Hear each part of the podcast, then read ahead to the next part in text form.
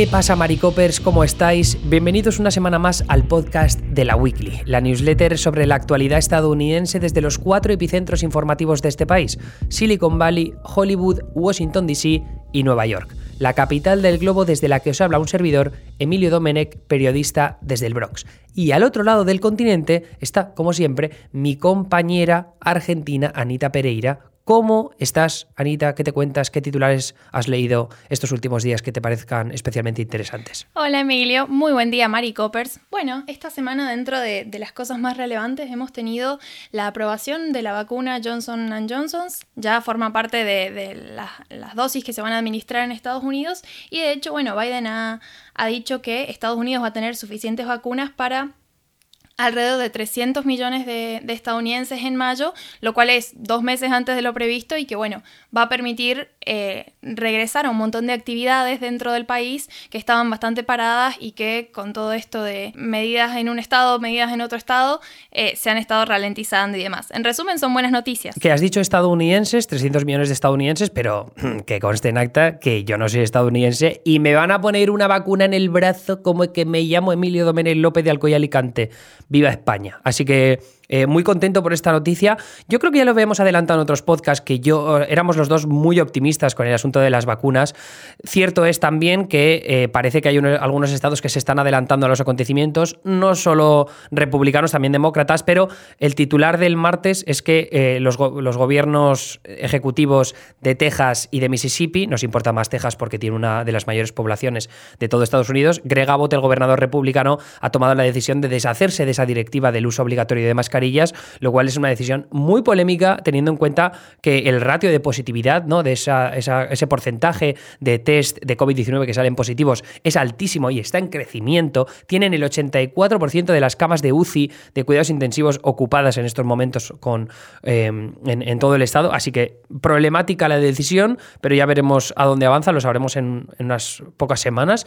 Y de todas maneras, de lo que vamos a hablar hoy es de un asunto que nos aleja de las fronteras estadounidenses y nos mete de lleno en Oriente Medio, en concreto en Siria, un país que ahora es noticia por un primer ataque aéreo por parte de la administración de Biden, es la primera agresión en el extranjero fuera de, Estados Unidos por parte de su administración.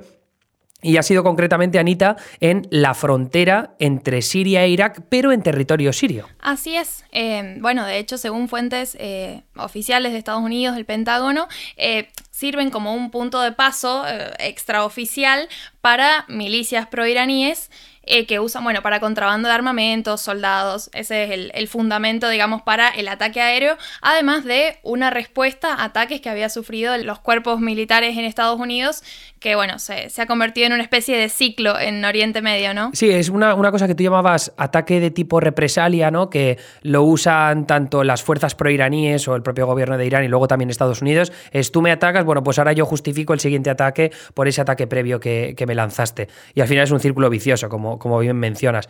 En el caso del contexto en Oriente Medio, bueno, para los, que no lo tengan claro, Irán es uno de los grandes enemigos, uno de los grandes antagonistas de Estados Unidos junto con Rusia y China, ¿no? Pero en el caso de Oriente Medio, Irán se ha establecido como, como el mayor. Y además, Irán sponsoriza a fuerzas paramilitares en el extranjero eh, a través de distintos grupos. Unos de ellos están asentados ahora en esa frontera entre Siria e Irak, que es uno de los lugares que ha, terminado atacando esta pasada semana eh, Joe Biden.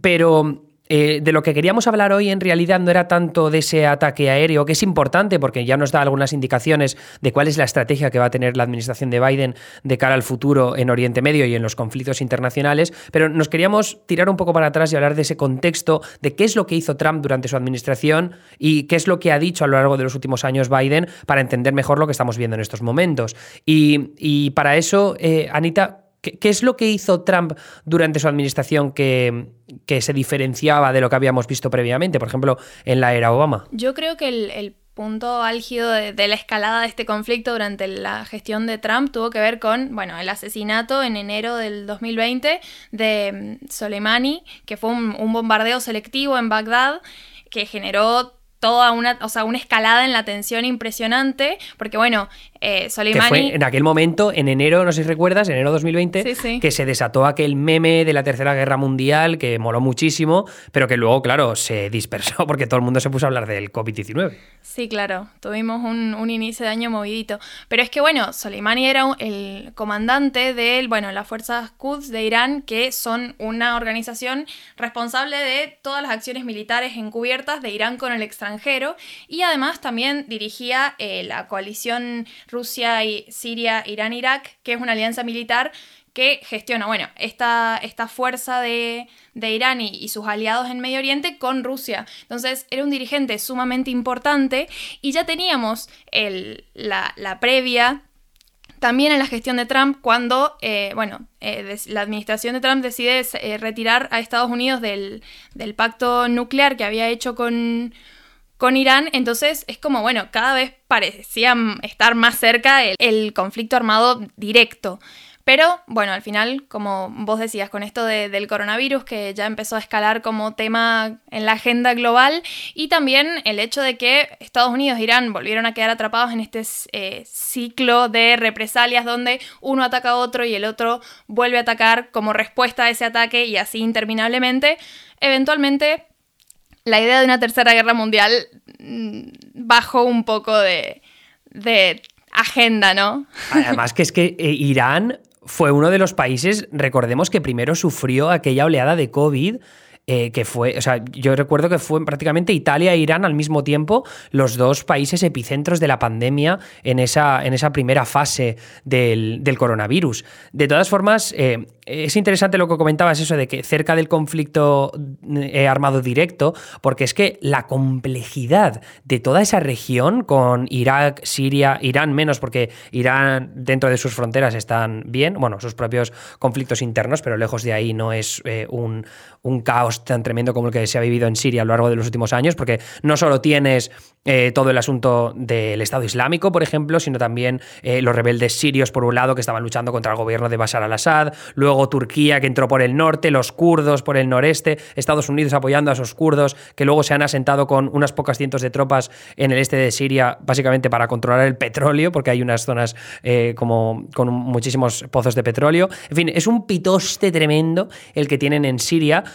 Pero por eso era más interesante ver cuál iba a ser la postura de Biden, porque eh, Trump viene de, hablando estos últimos años de una, desde una postura aislacionista, ¿no? Desde esta idea de que America First, ¿no? O sea, Estados Unidos primero, y no nos interesa una puñetera mierda todo lo que pase en Oriente Medio, porque nos tenemos que preocupar por nosotros, las guerras en el extranjero son contraproducentes. Y es cierto que Trump no fue del todo honesto en lo que respectaba a la retirada de tropas de Oriente Medio o, del, Cuerno de África en Somalia, pero sí que, sí que es verdad que en el último tramo de la presidencia, y cuando hablo de último tramo hablo las últimas semanas, retiró tropas a última hora de países como Afganistán. Entonces sí que es cierto que fue... Yo, yo creo que lo hizo por ser fiel a su palabra, pero también eh, no lo hizo durante su administración, pasarle el marrón a, Biden y luego tener el argumento en el futuro de decir, ¿veis? Yo no quería ninguna guerra, no quería ningún conflicto, pero claro, cabrón, tú te has esperado hasta el último término para pasarle el marrón al siguiente y no, comértelo tú, ¿no? Pero de todas maneras, eh, Biden viene de un contexto bastante peculiar. Para empezar, eh, él estuvo en el Senado durante cuatro décadas, presidió o estuvo siendo el, el principal líder de los demócratas en el comité senatorial de Relaciones Extranjeras, que es el comité más poderoso a nivel de relaciones exteriores del Senado estadounidense, y eh, él fue uno de los que aprobó, uno de los principales líderes demócratas que aprobó la intervención en Afganistán primero y en Irak después, que es una postura de la que se arrepentiría en el futuro. Y es cierto también que durante la administración de Obama eh, fue una de las, de las figuras políticas que más se alejó de ese intervencionismo, de lo que llaman el internacionalismo liberal, o sea, esta idea de decir, oye, tenemos valores democráticos y tenemos que ponérselos al resto del mundo, no con intervencionismo militar directo, pero sí con eh, posturas diplomáticas que a veces pueden ser bastante agresivas. Y, y, de ahí viene toda esta crítica de decir, bueno, sí, bombardeos en Siria, pero inclusivos de Black Lives Matter y, eh, a favor de la comunidad LGBTQ, ¿no? que es un poco la crítica, esta,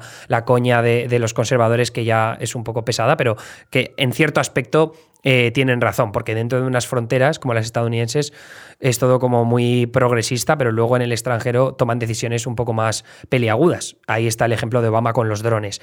Pero eh, mi gran pregunta, y no sé qué opinas tú, eh, Anita, es Anthony Blinken, que es el secretario de Estado, ¿en qué postura lo situarías tú? ¿Cómo, crees que, va a afrontar las relaciones extranjeras de, Estados Unidos en Oriente Medio. Creo que por ahí lo interesante va a ser cómo eh, Blinken se relaciona con Biden en la toma de estas decisiones, porque bueno, esto del, bombardeo más reciente, que es lo que, está haciendo que estemos hablando de este tema en primer lugar, eh, fue una decisión que tomó el Poder Ejecutivo y es algo que también eh, se discutió, o sea, se criticó bastante la tomó Biden, digamos. Entonces, luego, ¿qué rol va a cumplir Blinken en esa relación con Biden a la hora de, bueno, hacer una política unificada exterior mm, va a ser como mínimo interesante. Pero bueno, de todas formas, durante el proceso de nominación de Blinken y, en los discursos que ha dado mm, respecto de qué planea hacer en, eh, como secretario de Estado, eh, tenemos bastante pistas sobre cuál es su postura eh, respecto de, de la situación en Medio Oriente. Porque además es algo que hablamos en la weekly de hace unas semanas, repasando los pros y los contras de los secretarios que había nominado Biden, y entiendo que Blinken, por esas pistas que das, eh, tenía ya posturas bastante claras en Oriente Medio.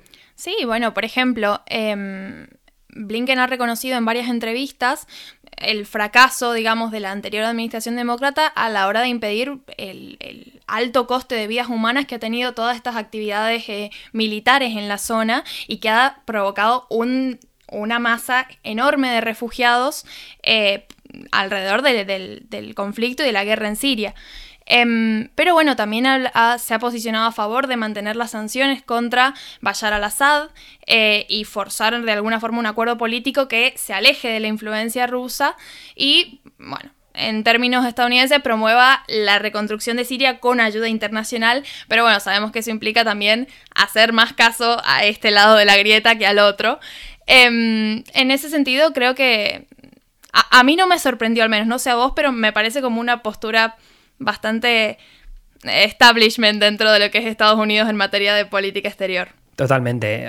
O sea, aquí la gran incógnita es saber cuáles son las decisiones que va a tomar Biden a la hora de retirar tropas, porque si tú retiras tropas de Oriente Medio, te, enfrentas al peligro de que la influencia rusa en la región siga creciendo y por tanto a nivel geopolítico pues pierdas ese, ese papel mm, más prominente que tenías antaño, sobre todo pues antes de la administración de Trump, que el, problema a nivel de política exterior de la administración de Trump, que consiguió acuerdos muy importantes de paz, no, no de paz, pero sí de restablecimiento de relaciones diplomáticas entre Israel y reinos árabes, eh, como Qatar o como Arabia Saudí, que era un paso súper importante para la estabilidad de la región. Tenemos que recordar también que Israel, Arabia Saudí, Qatar tienen un enemigo común, que es Irán, ¿no? Porque em, esto es, para que lo entendáis, los en los saudíes, los cataríes son de la rama musulmana de los suníes y sin embargo Irán es de los chiíes, ¿no? Entonces hay siempre ese conflicto a nivel de ideología islámica, si se puede describir así. Eh, así que en este caso era importante los pasos que tomó, Trump, pero eh, la, forma en la que dañó las relaciones diplomáticas con los principales aliados de Estados Unidos, de la OTAN y de, otras regiones eh, del mundo, ha terminado dañando también la posición eh, diplomática de Estados Unidos en ese nivel más global de estabilización, ¿no? Mm, que en Oriente Medio veremos en, qué se convierte, porque el acuerdo nuclear de Irán tenía ese propósito de conseguir que Irán se desplazara de, la mm, creación de armas nucleares, pero veremos ahora si Biden consigue devolverlos al mismo sitio. la pregunta, como digo, es si la retirada de tropas al final va a afectar a todo eso si al final el papel de Rusia en la región solo va a contribuir a que se desestabilice, porque al final ellos son más cercanos a Irán y por tanto más contrarios a Israel. Así que es, una, una em, problemática bastante difícil de resolver. Y sobre el tema de la retirada de tropas, bueno, Biden criticó eh, esta retirada de tropas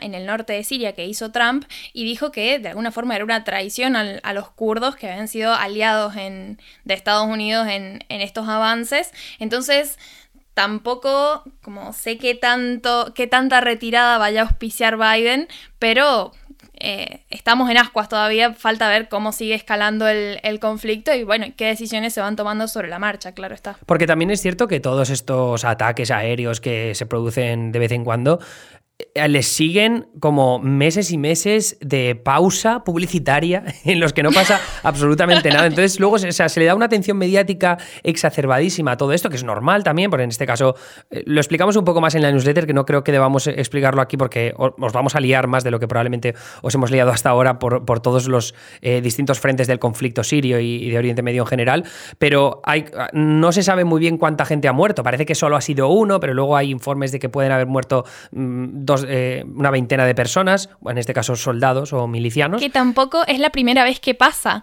porque en otros, en otros um, digamos, sucesos de este tipo, donde por ejemplo Estados Unidos bombardea, eh, Estados Unidos tiene un recuento de víctimas y Irán o las fuerzas ah, del otro lado tienen otro diferente. Entonces es como la misma historia en realidad. Claro, porque aquí yo, yo diría, por, por, lo que hemos estado investigando, que Estados Unidos ha dicho que puede que hubiera muertes. Luego, eh, Esbola, que es uno de los grupos paramilitares ahí, eh, celebró un entierro eh, la semana pasada, pero uno, de una persona, de un, de un miliciano.